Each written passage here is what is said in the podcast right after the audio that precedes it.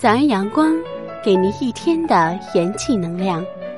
嗨，亲爱的朋友，早上好，我是丹妮，用我的声音可以陪伴你一起成长。今天与大家分享一篇文章：时间足够，读一本书或爱一个人。曾幻想陪着南方小城慢悠悠的醒来，慢慢的去晒一片照进院子里的阳光，慢慢的听晚来的风景在新松里将沿途旅行的历史娓娓道来。也曾想在一条种满了梧桐树的街道旁，有一家自己的花店，花店不需要太大。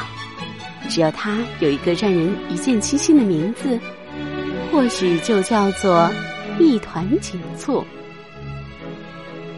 花店里不需要有鲜艳热烈的玫瑰，只要有几把沾满露水的栀子花，风干了的狗尾巴，含苞的小雏菊，它们都是我慢慢采集而来，所以夜夜星星都装满于情。也会在花店门前放两张木桌椅，让他们一半沐浴阳光，一半散落在阴凉；或者还会放几本有年龄，或者是一直陪伴我的书。最好桌面上正好铺着一块我喜欢的棉质的布。路过的人到花店里看看，或者就只是停下来。只愿人物甚好，两下安宁。也爱看老婆婆织毛衣，他们把花白的头发随意的挽在脑后，一团团素色的毛线在苍老干枯的手指间慢慢的被编织着。或许每一针、每一线，都是他们十六岁的情怀。有句话，即使冬天了，我也要去种植青草，未来总能闻到另一个季节的气息。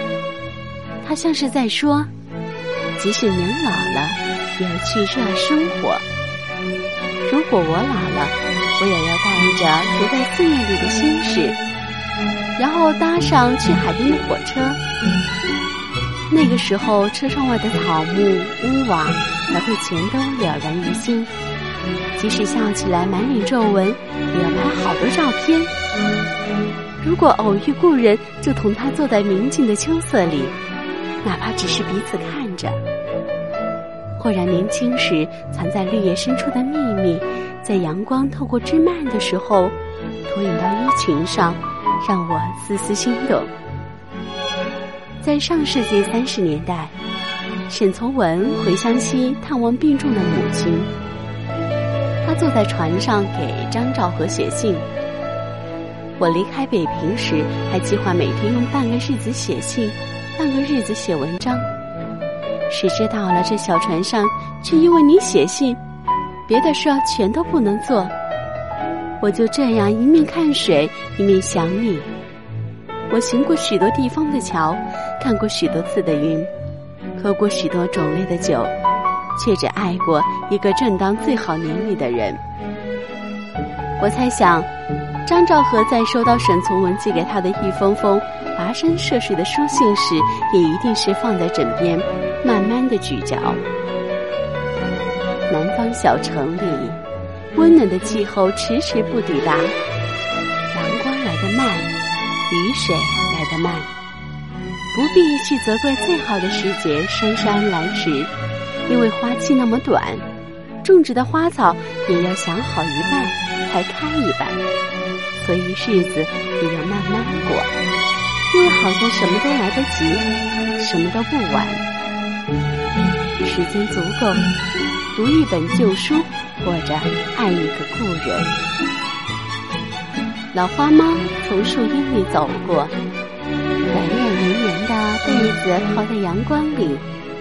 爷爷的收音机旁是一杯绿茶，奶奶在找她的老花眼镜。一大群穿着不合身校服的学生拥入校门，快递叔叔骑着摩托车在大街小巷里穿梭，一切像是电影里的慢镜头，缓慢的成了最动人的情节，让人念念不忘。